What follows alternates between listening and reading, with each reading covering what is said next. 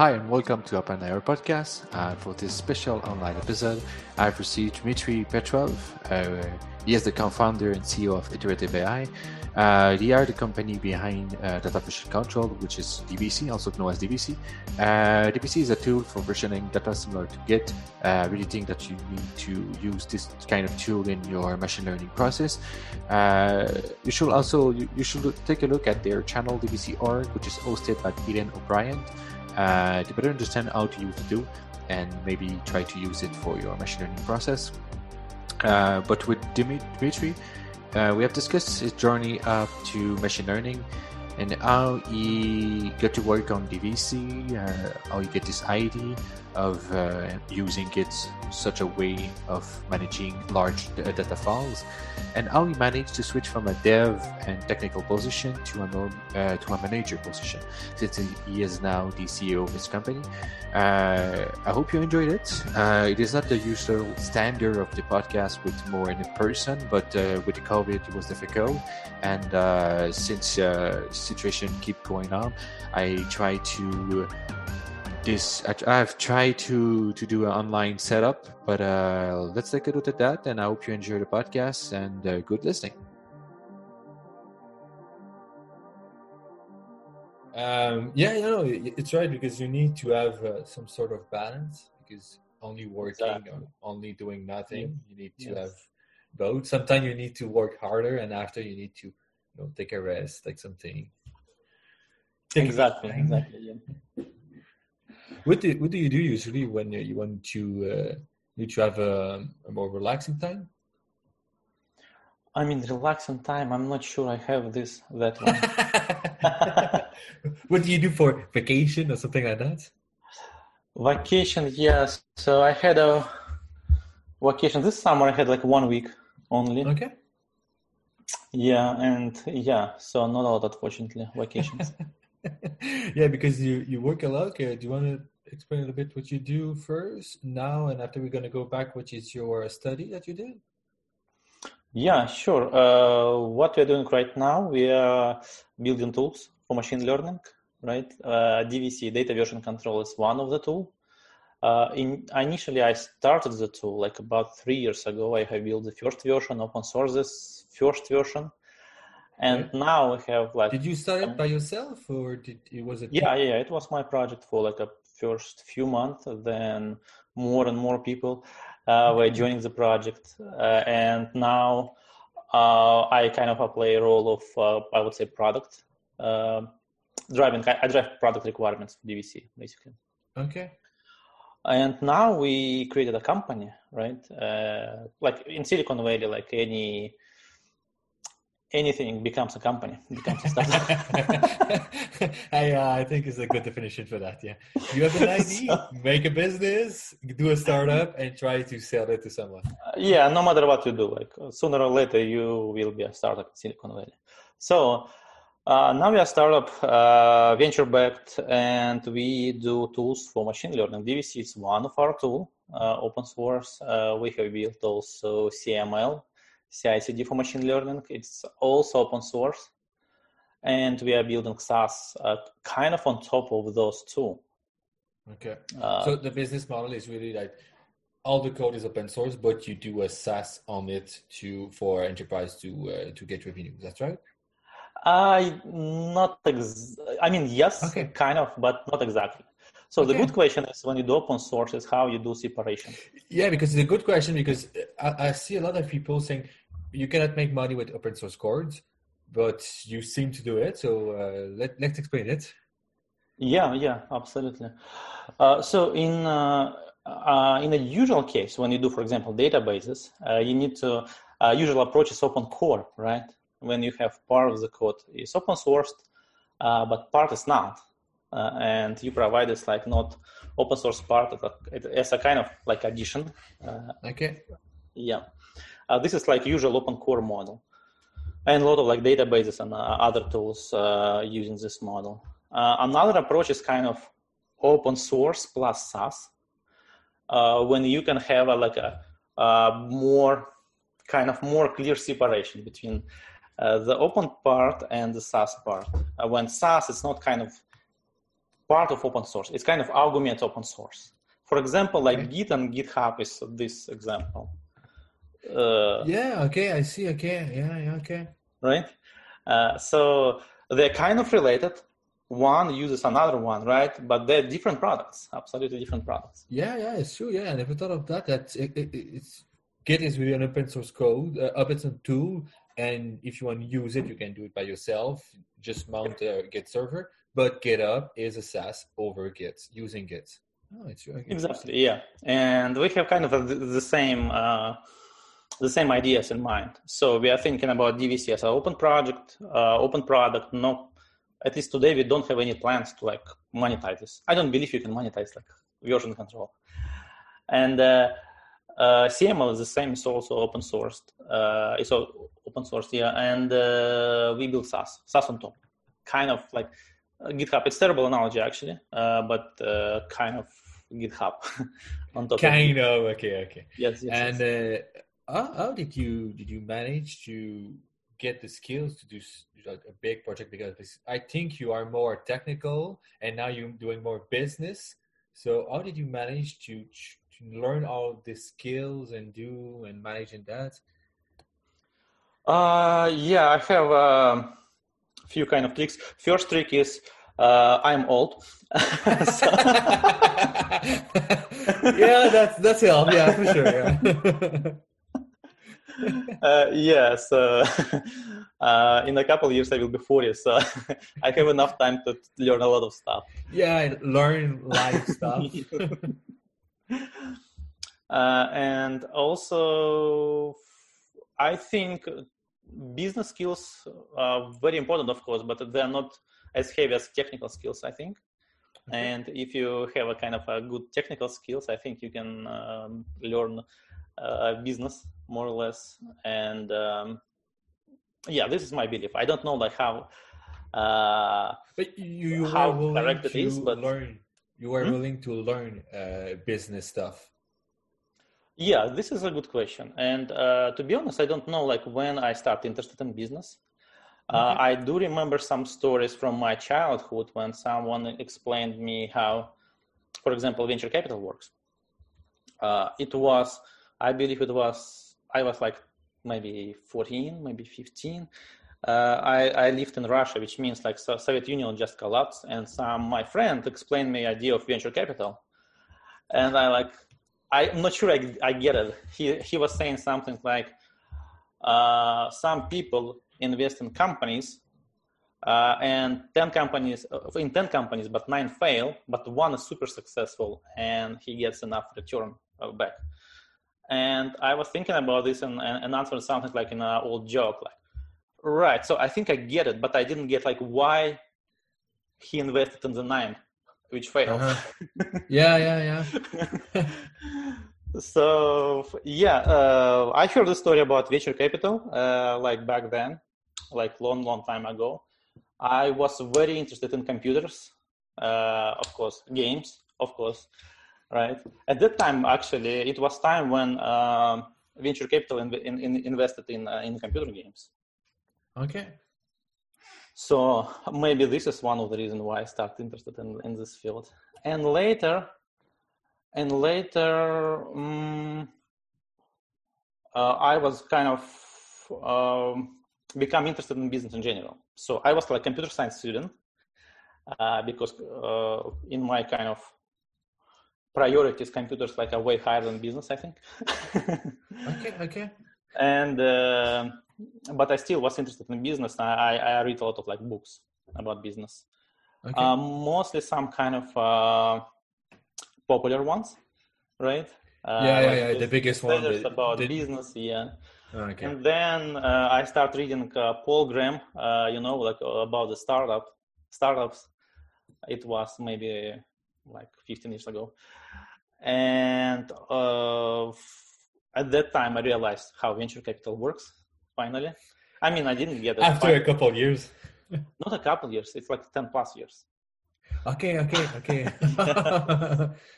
but but you those kind of concept when you're young don't have really meaning because you don't like you said being old give you some sort of understanding of life and concept of life. So it's normal, I think. Yeah, yeah. So it was like very interesting to uh, see how people kind of tra- uh, translate ideas to some business. And when I was thinking like what to do in my life, I was thinking like I need to like invent something like cool, big, and uh, useful, right? And but I didn't know like what exactly how it should look like. Should I go to some like a big company and work for a big company, or maybe some research institution or something? Uh, I have tried. I mean, I had some experience, but I realized. Uh, I mean, I I joined to some companies, uh, to one company, then another company. Uh, it went pretty well. So I got some skills. It was great, uh, but it was probably not what I need. I I was more interested in kind of implementing some new idea, like completely new ideas. Not so just you were really young, young, starting to feel the need that you wanted to do your own stuff and new ideas instead of working for someone else with his idea. Uh, I would say not necessarily my ideas, but some okay. kind of a big ideas. Okay, uh, a bigger picture. Some, uh, not even bigger picture, but something like from the future, something that. Oh, okay, okay. Something. Uh, yeah, and I tried like uh, different things uh, at. Um, when I was student, I was working on kind of image processing stuff uh, and I was thinking like, how can I make, business out of this? Can I recognize some, I don't know, car plates or something and m- make some service uh, and sell some kind of part of the service or like technology behind. Uh, but it was absolutely not clear how to how to do this, how to do the business part. And it and at that time it was probably not the best time to do image uh, business on image processing. Yeah, image recognition. Yeah, yeah, it was like before. Uh, actually, convolutional network were invented, but I didn't know about convolutional net at this point. uh, so, and then later, uh, one of my classmates come up with some idea. Why don't we create like file sharing service? And and then we had a discussion. We discussed like almost a month, and then we decided to do this. And we have built the service, and we launched the service. We even started selling. I mean, selling is kind of probably not the best word, uh, but we got some user who paid. And I remember when the first guy paid, we spent maybe like one hour to find everything about him. By email, we found that this was a guy from Australia. Uh, he does some music related stuff, uh, like DJ or something, or organizer some of events, music events so something like this. Uh, he paid us, I don't remember exactly, like seven or ten dollars, and we spent probably forty uh, for beers this night. this is what you should know about my business, by the way. but just the experience is interesting too, you know, and it's the first one, so you have to sometimes lose it a bit for to gain more. Yeah, yeah. So that was fun. The, uh, the problem with this business, we built this, uh, we we got some customers. We didn't know how to do marketing properly. Uh, we didn't mm-hmm. know how to uh, exit from this business. So, uh, based on my current experience, I I would say we should.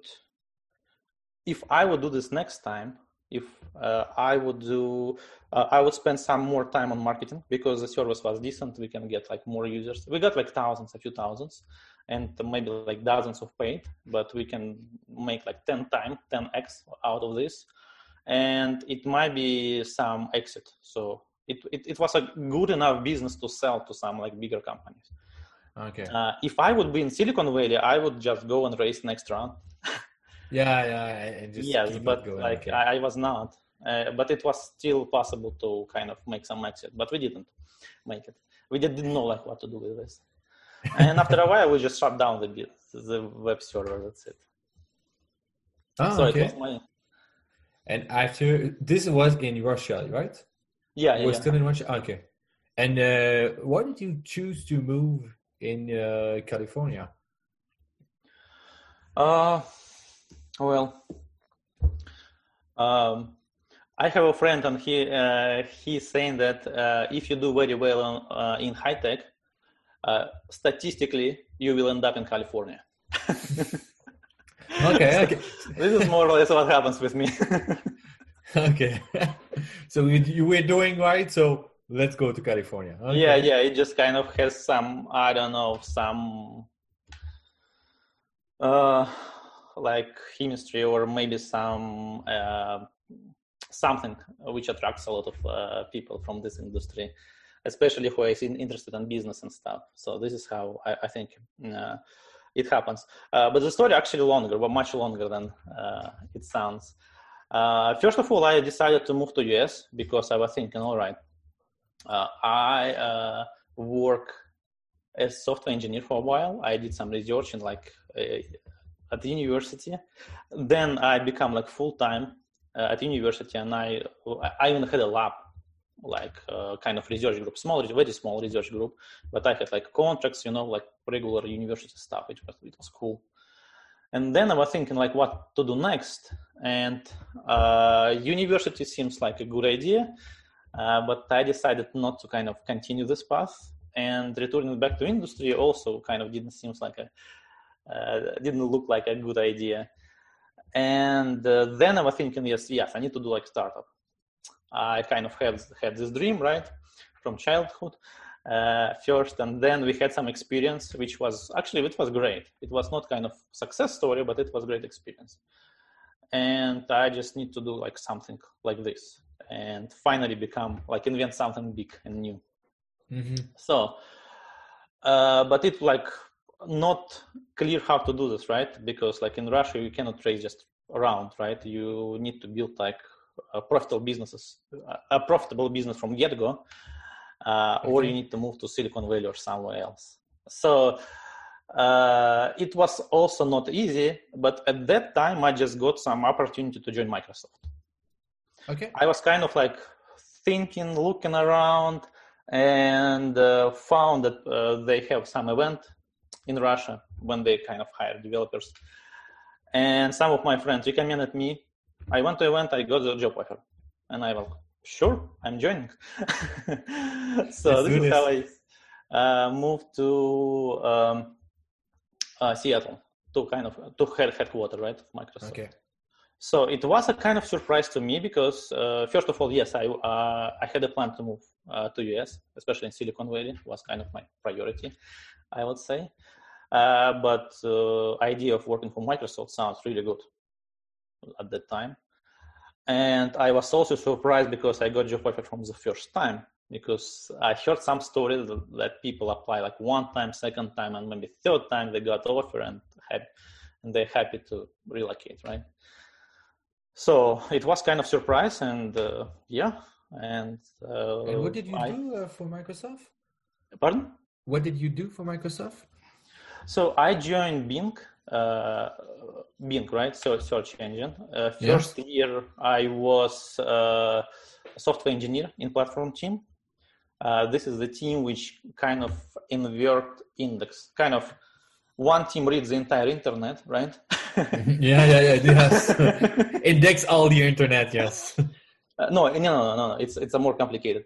Uh, so yeah, yeah, but it's one. You just call every page, web page that exists. Almost. Yeah, one team reads the internet, our team inverts the internet, and the third team uh, serves uh, the internet as an index. So this okay. is how um, uh, what what I did. Uh, it was cool, but uh, I miss this kind of like I was tra- uh, transitioning from research, right? I worked for for a few years in research, and then I moved to engineering. Engineering was really cool because I I like engineering. I got some experience before.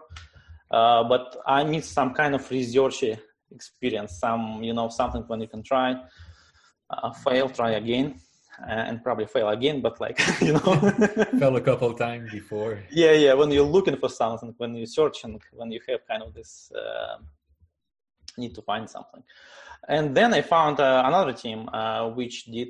the team was focused on more like what we call machine learning today. They they didn't have titles like data scientist or something, but in fact, I, I was doing this work, uh, work of data science. And a couple years later, they uh, introduced this title, and I formally become data scientist in this team. Uh, so this was really good experience because first of all, it was kind of between research and software engineering. Uh, it was Microsoft, which means there are a lot of smart people around, and you can learn. Uh, yeah, big stuff. opportunity too. Yeah, and uh, what else? What what was very new for me? I realized that how different software engineering is compared to data science. So uh-huh. it was kind of like uh, absolutely new experience for me because I was I, I, thought that when you do research, you do research, right? And kind of you don't have like processes and stuff, and it's fine. Uh, when you do software engineering, you have to be like rigorous about the process and you know everything. Mm-hmm. And what I learned at Microsoft, no, when you do research, when you do your experiments, you also need, need uh, have to be rigorous about the stuff. You also need kind of support the tools, uh, and uh, you need to collaborate with the team properly, right? Not just like, hey, this is email with my model, like do whatever you do with, with the models, right? Yeah. it, it, should be organized in a different way. Uh, and Microsoft have a, uh, has a decent tool inside uh, for model, for data engineering, for serving, uh, for analyzing, for visualizing, like everything, the entire stack of tools. Today, like people call this like AI platforms, right? Yeah. And yeah. they have a uh, Microsoft has a huge, huge AI platform inside. So, and I was thinking, all right, this is cool because it, it seems like something new is happening in this field, and I should be somewhere in the middle of this kind of shift. And I was thinking, like, what, uh, how the world should look like in the future. Okay, we do have this platform inside Microsoft. It's great. It helps us a lot. I mean, I couldn't say it, it gives you like a nice experience, but it's absolutely clear. Uh, it provides value for the camp for the team. Mm-hmm. This is what abso- was absolutely clear. And I start thinking, but how about the rest of the world? They need the same tool. I mean, they need the same best practices, not necessarily yeah, the same yeah, tools. Yeah. And how those AI platforms should look like in five years and ten years, right? And then I start thinking about this, like, uh, like how they should look like, and can I build one? Uh, can I do something about it? Uh, can I introduce some kind of innovation in this field? And on the side, I start I start playing with this uh, tool set, uh, tool set kind of uh, in an open source stack, right? Not inside Microsoft, but outside. Okay. And I realized there's nothing, literally nothing. You have to kind of reinvent everything from scratch. Uh, and this was kind of another big surprise. How huge was the difference between kind of being, being a data scientist inside company and being a data scientist of outside of the company? Um, because in, in a company you're well equipped, equipped, it might be not the best equipment, but you have a lot of different tools. But outside you have kind of nothing. So and uh, yeah, I started playing with the tool set, um, like how to get resources from cloud, how to train properly, how to provide the best experience. And I like kind of developer development experience. Uh, development experience, development tools like programming languages, right? I kind of uh, a big fan of this uh, smooth experience for developers for for people who create software. And i realized it's like really hard to solve this problem until you solve data management problem.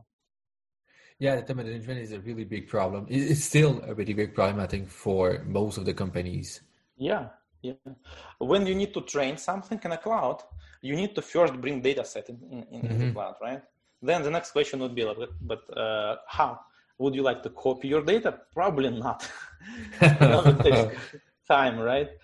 Uh, you should have like a copy uh, there, right? And then you end up having copy there and here and your local machine and like you know, you know and you don't know the very the good version too because maybe you did locally some uh, modification exactly, exactly. and outside they don't have the modification too yeah and then you, uh, I learn, okay, you need uh, a way to transfer data and you need to wait version data mm-hmm. uh, and kind of solve all this conflict with, with the data set. So this is like, was very clear. I need to invent this thing before I jump to kind of resource orchestration part, before I jump to training in a cloud. And the same thing with uh, other scenarios. When you train in the cloud, you get some result, you get some nice plot. You need to be, uh, get this plot back, right? You need to look yes. at the plot. And it, it, it's kind of the same kind of versioning problem. Uh, because you need to know that this plot was based on this code with this data because otherwise you will get lost like very soon after like five experiments so you get lost and especially if you have more multiple and multiple models and you yes. just share them with colleague it just it's just getting mm-hmm. a mess just with only with myself because before when i started my, my master degree in, in machine learning i did not know that those two. And i was just doing .txt files with all my results. And it was really painful and was only with myself. So uh, at one point i lost uh, two or three experiments and i was so mad at myself that i said no i cannot work like that. And then i found uh, mlflow i found uh, a lot of tools but right. i did not know right. I, I had a problem because i did the church for one and i for myself was okay but i just imagine myself working with two three four ten thousand colleagues and sharing txt file you cannot work like that exactly exactly and i had some uh, bad experience as well especially when you like come up with some like a really good result mm-hmm. and then you like but wait a minute but how how i got it? What's the difference between this one and this one? I'm not sure which parameters i changed it. And it, does it was the same data set too? So oh, it's really painful. Yeah yeah. And uh, uh, one of my uh, teammate one time just uh, accidentally removed his models. yeah.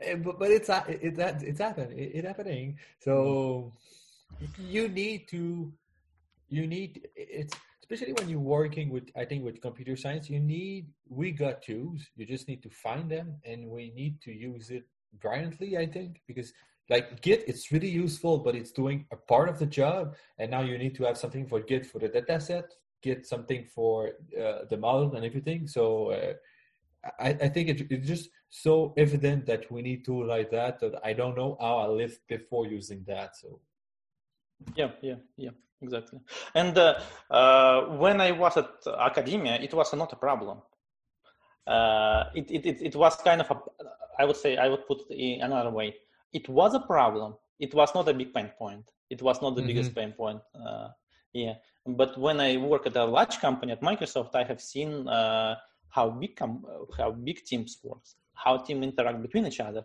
and this uh, this is when it becomes a big pain point. Yeah, uh, because yeah. you cannot make like 20 people work on the same model if you don't have a proper uh, tool set. It's so, a with code. Yeah, so this is uh, how I uh, come up with this idea of DVC, uh, data version control, right? Uh, I was thought like what to do about this, and I found let's build something like very quickly. Uh, and the idea was I would take Git, and I would extend uh, Git. That's it, right? Easy. Mm-hmm. so yeah, and it took us three years to build version one. Before I, before version one uh, I mean, I released version 0 point something uh, in four months. In four months, I built the first version. It was 0 point something. Uh, it did it has some functionality, right? It's a very very basic one. Uh, but the problem itself uh, is way more complicated than it looks like okay. because you can get like all these like edge cases uh, all different edge cases first and second uh, there are many uh, first of all edge cases second is uh, there are many different use cases right some people like to transfer everything the other needs like one particular file uh, and uh, it seems like not a big deal but like when you try to build a nice kind of set of commands it's not easy to come up with like a nice set of commands mm-hmm. so this is kind of a user experience and to get a good user experience, uh, it's a really painful problem uh, in development spaces, especially. For example, in compilers, uh, maybe like 20 30% of the code is about like how compiler handle errors. How to point in the right line not the line when like compiler realizes it's a problem because most likely it realizes a problem uh, when you forget to like close the you know some I don't know uh, forget to put some parentheses. It's like a 20 mm-hmm. lines before, uh, after. Yeah, yeah, it can, it can just stop. Yeah, yeah, yeah. but you yeah, don't so, want to. You don't want to get to the like you said. You don't want to get to the line that the compiler said, "Oh, I think it's a problem." You want to get to the line that here you got a problem. Yeah, yeah. So it, and and and same here. You need to provide this like a nice uh, experience, and it took a lot of resources uh, to handle the errors properly uh, and to come up with a nice set of uh, commands that people can like you know uh, keep in, the, in, in, their brains. Because like you do, you cannot handle uh, a lot of like abstractions heavy abstractions right? Uh-huh, yeah, especially on the command. So yeah. And it took like uh, three years to build the version 1.0 which was released like in, in may like three four months ago Oh yeah, for, for real. I, I, thought it was it was uh division one one was before because I started using DVC I think uh in November last year. So I was in. No, it was not 1.0. Oh, it okay. It was uh, end of last year. It was uh, 0.9 something. Okay, okay. Yeah. So I was I was in the first user of it uh, yeah. Zero point one. I, I was in the in the hundred first. yeah, yeah. At that time, there were like thousands already, so you're probably somewhere in the first thousand. Between the thousand and and um, and how do you uh, how do you see DVC in future? Do you do you see a full integration? Do you see UI? Uh, how do you think user really need to uh, use DVC? Is it a command line option or is it more with a UI? Uh, yeah, that's a good question. And it's not only about DVC, I would say. It's about uh, AI platforms in general. Because uh-huh. DVC, like what, what is DVC? It's, it's supposed to be like a foundation layer for okay. platform, uh, for platforms, for AI platforms that uh, people people build, right? And even today, some people use DVC as a part of their, uh, as a building block of their infrastructure, right? Mm-hmm. And what I believe, and it was it was also one of the kind of idea that I started with. Uh, I don't believe in AI platform, in monolithic AI platforms. I don't believe that people will be using AI platforms like uh, like one inside Microsoft, for example. Uh, I believe in five and ten years uh, we won't have AI platforms. We will have kind of an ecosystem of tools uh, when data scientists, uh, engineers can just get some like building blocks, uh, chain them together in some like meaningful workflow, and they will be using this uh, workflow. Okay. This is kind of a big belief behind uh, behind DVC and, and the company actually. Uh, we don't build only DVC. We build DVC, we build CML, we build like SaaS kind of. We build kind of part of those ecosystems, mm-hmm. ecosystem and we don't even expect to own the entire ecosystem. I believe ecosystem is huge. Uh, yeah, so, so other solution can come here and patch some something between two. So not okay. It's interesting, interesting because I think uh, interesting part of that is because we really see like data scientists and machine learner something like that that they are a sole worker doing a model and training, but I think they need an ecosystem for them, people to help, like an engineer. Yeah. So I really see what that interesting is that they need people to help build a tool to do their job. So they need engineer, right. they need data engineer, they need whatever around them. And I think that's really uh, point point out that you need to do code, but you need people with better understanding of code to help you build tool to do what you want what you want to do. Yeah, yeah. So yeah, this is one kind of uh, assumption, uh, or maybe my belief. uh, it's it's about like ecosystem of the tool instead of like a monolithic AI platform. Uh, and another assumption that uh, we have behind behind our tool set is uh, the AI platforms, the AI ecosystem, need to be part of the software engineering ecosystem. Mm-hmm. Uh, and uh, it has to reuse the same building blocks as software engineering one. For example, I don't believe you need to reinvent like version control for source code. There are already like so many like good tools. Yeah, right? yeah, yeah, uh, for resource uh, for resources uh, for automating validation, uh, there are CI/CD systems, right? Why don't you use the same thing uh, for AI? The use case will be different, the purpose mm-hmm. is different, uh, the users are different, but still you can utilize this machine, machinery right behind the CI systems, the same UI that uh, GitLab, Git, GitHub provides or Travis AI, Travis uh, CI, right? Uh, and uh, this is kind of another uh, belief uh, be- behind our um, tool set. And, oh yeah, yeah. Sorry, go go ahead. Yeah. So DVC extends uh, Git, right? Yes. Then uh, our CML uh, extends CI/CD systems like GitHub Actions and GitLab CI/CD. we will be doing like more CI/CD tools because they're different and they need to be kind of unified a bit.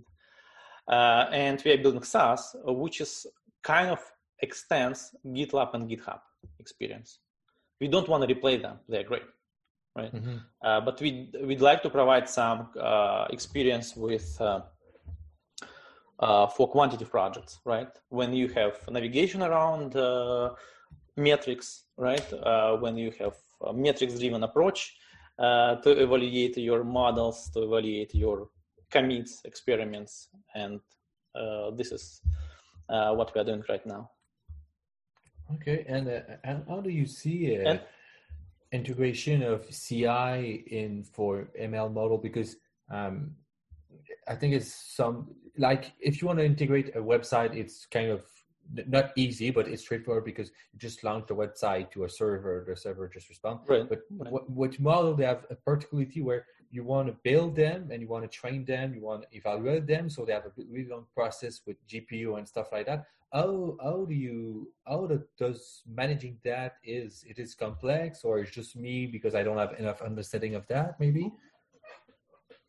Uh, yeah, CI/CD in machine learning is different. Uh, it's not the same as in software engineering, uh, but it solves the same uh, fundamental problem. Okay. So why do you need CI uh, in software engineering? Uh, one of the biggest reasons is to close the gap between your development environment and production environment, right? Uh-huh if your code went through CI/CD, then your like DevOps team knows exactly how to get this result, uh, and it gives them like a solid foundation for like collaboration with, with you, like to ask question, right? Why it fails mm-hmm. or uh, what happens or why it doesn't work, right? They just go to CI/CD and and and, and find find out why it doesn't. Uh, the same for ML. What you need is to check if model works However, this process is very different, right? Because in software engineering, okay, what does it mean it works? It just runs, right? It doesn't fail in some cases. In uh-huh. machine learning, it's, it's absolutely different. It's it this process kind of metrics driven. You cannot say uh, you cannot give uh, give some signals, right? Get result and say, okay, it works because last time it gave me the same result. No, but how about other cases? How about corner cases? So mm-hmm. you need to look at the, at, at the, entire distribution of like your answers, right? Uh, so you need to kind of distribution of your scores.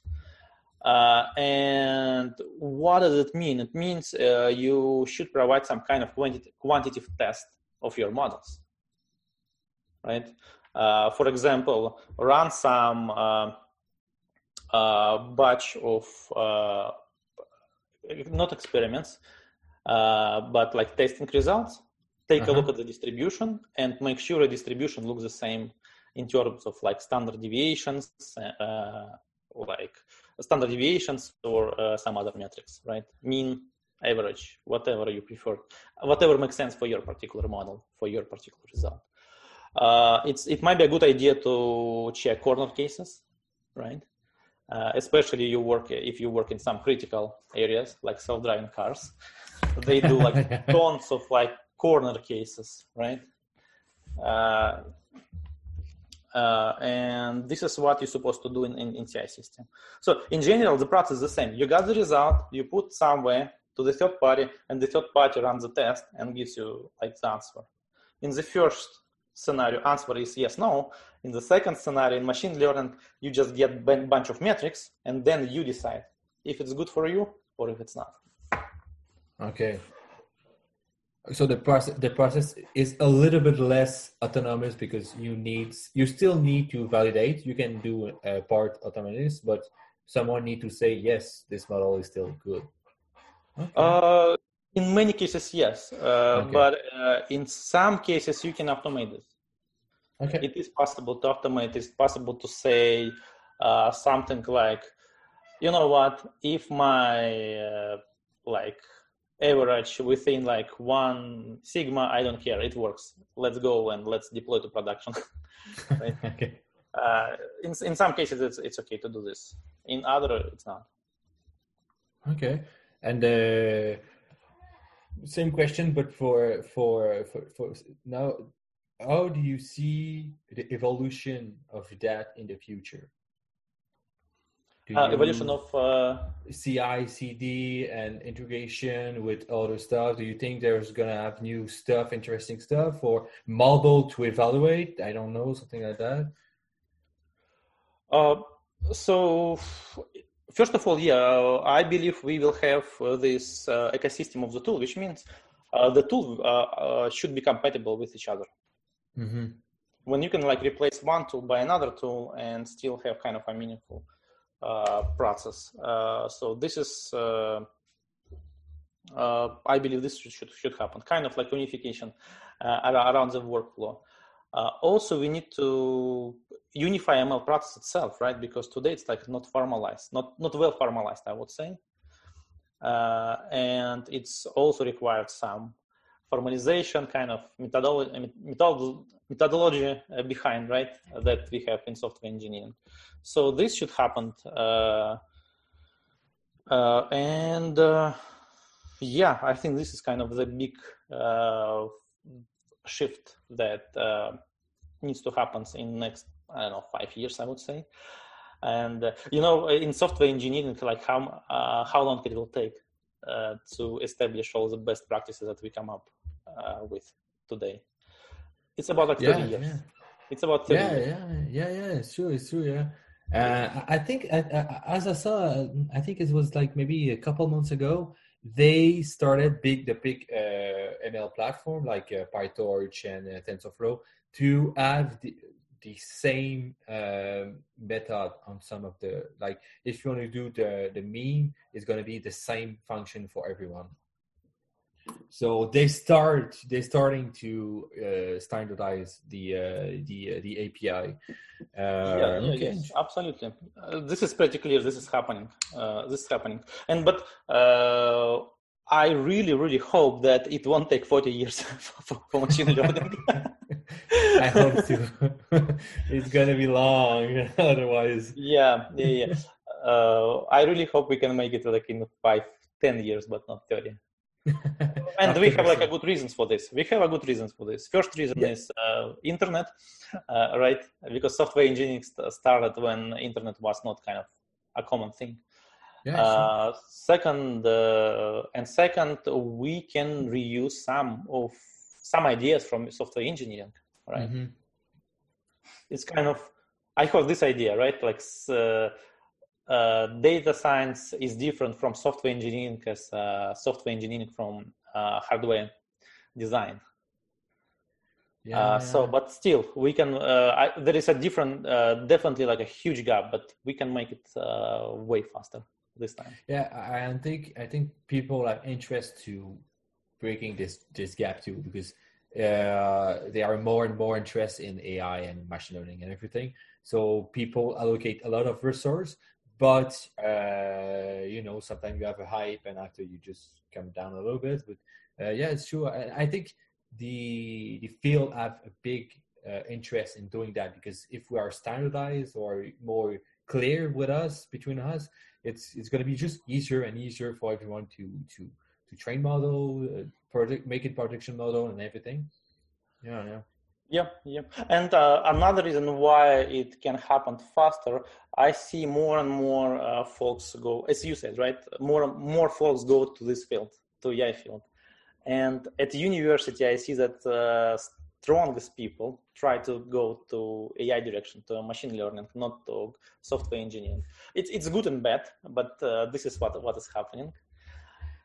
Uh, do you think uh, to make a good AI or ML engineer, you need to do a software engineering bachelor degree or uh, another one? What do you think is the preferred or the best, to your understanding and to your opinion, uh, to do the best uh, AI uh, developer?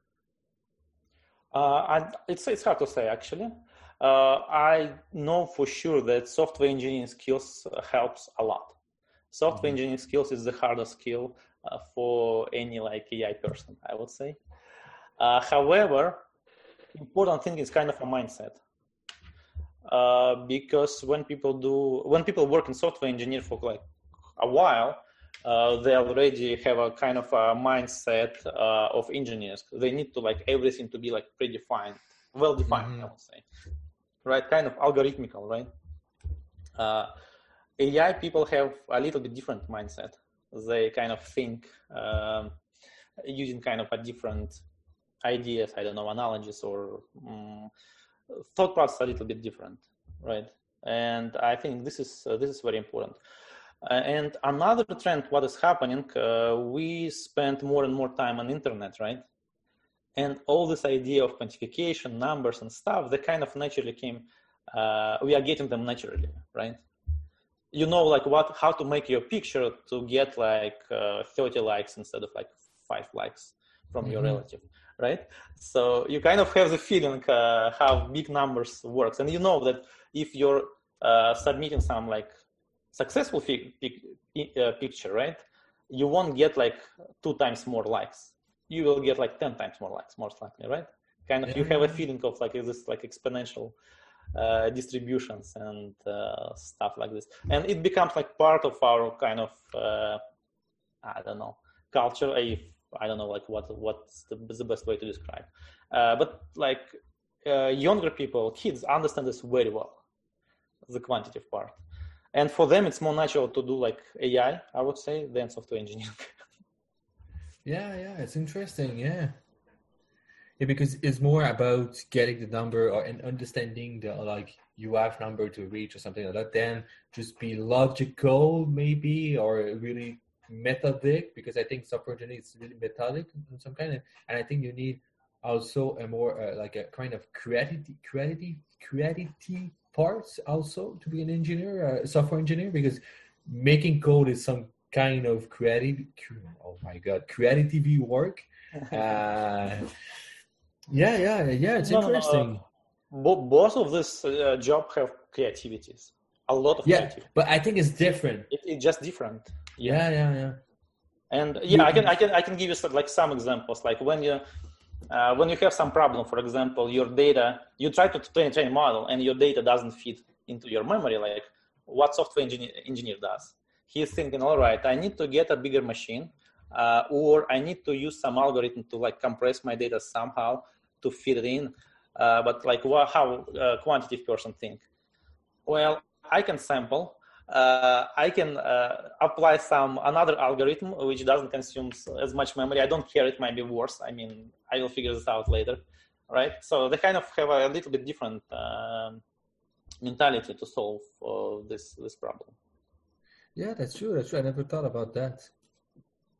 And uh, for yourself, how do you see now? Because we spoke that you are more like a startup now, you're more like a business. Uh, how do you see now your role in all of that?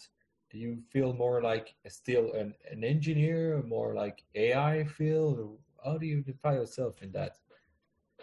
Oh, this is a not easy, not an easy question.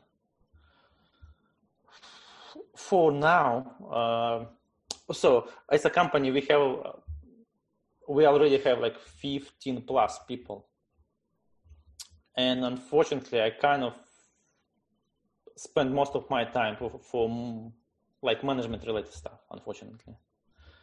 So i do this product development stuff. I mean product development not the coding part right? But defining requirements uh, mm-hmm. talk with people talk with users uh, to kind of summarize uh, the result, try to prioritize like what is important this month, what is important this year. uh, stuff like this. But uh, I I'm not doing enough engine not enough, but not doing much engineering work right now. okay. And the same with modeling. Uh, unfortunately, I don't have much time for modeling as well. And even when I provide feedback for uh, some new features, for example, sometimes I even use like very simple examples from like my previous experience. What I sometimes I have a feeling, all right, I need some like a cool project to work on to test all the stuff like in real life. But in, in reality, like I need like a, two weeks to do this. Like how can I get like two weeks of my uh, from my schedule? So uh, yeah, this is like a big problem for me. So I am kind of becoming right now uh, more and more managers, unfortunately. Mm-hmm. Do you prefer? Do you miss the engineer part, or? Yes, for sure, for sure. And uh, the problem is you need to kind of prioritize. And I had like a lot of a lot of time. I had this kind of discussion with myself, if you wish, like what what should I do? Uh, what is the best? and uh, what I decided, uh, I decided to prioritize uh, our products. So I'm thinking, like, I'm thinking like, what is the best for the product? Is it the best if I'll start coding? Is it the best if I start more to kind of test the product on some uh, mm-hmm. more um, uh, heavier heavier ML project? So and I, then then I decide like what what what to do uh, based on this. And for today, at least for the next, for the last like a few months, uh, I do mostly like management stuff. Uh, but from time to time, I switch to from one role to another role. Kind of, I don't code anymore, unfortunately. I mean, I don't code like a, uh, I don't take like significant tasks. Okay. Day. Uh, because I don't have like times. I don't have like a five days of uh, coding time for that. Yeah. For, for coding done. Yeah, unfortunately. Uh, but yeah, but I still try to find kind of some time to do more deep product related stuff sometimes to find better uh, better ML problem to test our uh, software on or just to focus purely on management stuff just because I have to.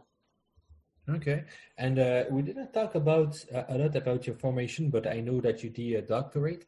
Uh, do you feel that this full formation, starting from the bachelor up to the doctorate, uh, give you a good uh, preparation for what you do now? Uh, because you still manage a project and stuff like that. Do you think the formation was good for what you do now? Uh, well, it's uh, one second. Uh, I have my Skype. Okay, so solved. Sorry. Uh, yeah, this is a good question. Uh, I would say uh, when you do business, uh, especially when you do like high tech business, mm-hmm. Uh, it's it's never enough. It's never enough. You all the time you are learning, and you are you are thinking, oh my god, why I didn't learn this? Why I didn't know this? Why I, I haven't read this book? Uh, it's is it on my side, right? I have some noise. I see here some noise. Mm, interesting. I'm sorry. So, okay. I hope it's better now. Uh, and uh, and uh, yeah, so but for me it works i think pretty good because I, I i get some skills in quantitative area because i was part of i was in applied math department uh, and my first kind of my bachelor was about image processing, a very quantitative area, as you can imagine. Uh, then I it, it, was before neural network uh, on images. I mean, they worked somehow, but it, the result was not uh, perfect at this time. At that time, yeah, it was not and, popular. Yeah, and what we did, we did like different types of transformation, like a scene transformation, uh, wavelet transformation. My bachelor was about wavelet, wavelets for some uh, image uh, problems. And uh, oh, later I was contributing to open source library ImageHash. It's basically like how to quantify your image to like compare if the images are same or different. Okay. And usually you you do like some kind of transformation first, right? And then you compare result of transformation between images. Okay. And I implemented like wavelet based uh, hashing uh, for this particular library. It was pretty cool. And uh, so if you use like terminology from deep learning, it's kind of like autoencoder. Uh, autoencoder. So you kind of build autoencoder, and then you run image through the autoencoder and compare results of okay. uh, encoding. So this is how I would explain this uh, hashing, image hashing stuff today. The cool stuff is it was unsupervised because it's like not uh, ML, right? It's just like a regular algorithm. Uh, so yeah, it was my kind of initial uh, first steps uh, at, at, the university. But then I switched to more quantitative, not quantitative, but more algorithmical area. And my master was, and, and the master and PhD was about algorithms, kind of very okay. classical software, uh, computer science. And the reason was when I did images, I kind of had a strange feeling about my results. I didn't believe to my results because we didn't have like a good data set, good size data sets. Uh, and when you work with a quantity fields, you need like millions of images, right? Like today mm-hmm. with ImageNet, like millions of images. And then you have a chance to build kind of a decent uh, algorithm which you can apply to other areas. In my case, we had like hundreds of images, and this is why I didn't uh, kind of. That's not a big stuff. and I was thinking like, uh, would I like to spend like another two or probably like five, seven years on this? And I decided no. If I don't believe to my result, probably I shouldn't do this. Yeah, this is why I transferred to more algorithmical area. I, I changed like supervisor and uh, uh, did algorithmical part. So, but yeah, but some of my friends did uh, continue to work on this. For example, I have one friend, uh, friend, he's in Canada, and he did research about uh, convolutional network. His mm-hmm. entire PhD is based on 57 images. it was like 15 years ago. It was kind of a reasonable data set. Yeah, so it was funny time. Uh, yeah. So and uh, I kind of had this mix, right, of uh, data, quantitative field, and uh, computer science, classical computer science, and software engineering, and this helps me a lot helps me a lot on build the tool that we do. I actually work on in the, in the intersection, right? Intersection of uh, the machine learning, if you wish, and uh, software engineering. Kind of, I, we automate, we automate uh, ML. Okay. Um, it's starting to we're almost at one hour so i'm gonna ask two last questions do you read book do we have a i'm gonna start a little bit um, I usually ask for uh, the last question if you have a, a, book to recommend to us or a podcast. I know I don't know if you are a big reader or a podcast listener, so if you want to recommend to us something that we should read or listen to, feel free to share. Well, yeah, this is a good question. Uh, okay, uh, the last book I have read is a Phoenix Project. Uh, Phoenix Project. Okay it's a funny book. Uh, it's not supposed to be scientific or, or, anything, but it's actually about DevOps. mm. Okay. It's actually about DevOps, and they basically build the entire book. It's kind of a story.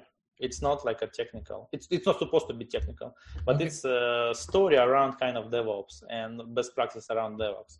But the cool thing about book, and I knew about this before, and I read this before because I'd like to kind of feel better this DevOps space. Uh, and the cool thing about this book, it's not only about DevOps; it's about management in general. Okay. How to feel, uh, find a bottleneck in a business, how to kind of organize processes around this bottleneck. Like a lot of lot of interesting ideas uh, here, and it's just a book. It's not like a kind of uh, mm, it's just a story, and it it was a pleasure to read this uh, book. Okay, okay, uh, interesting, interesting. Because I don't know, uh, I don't.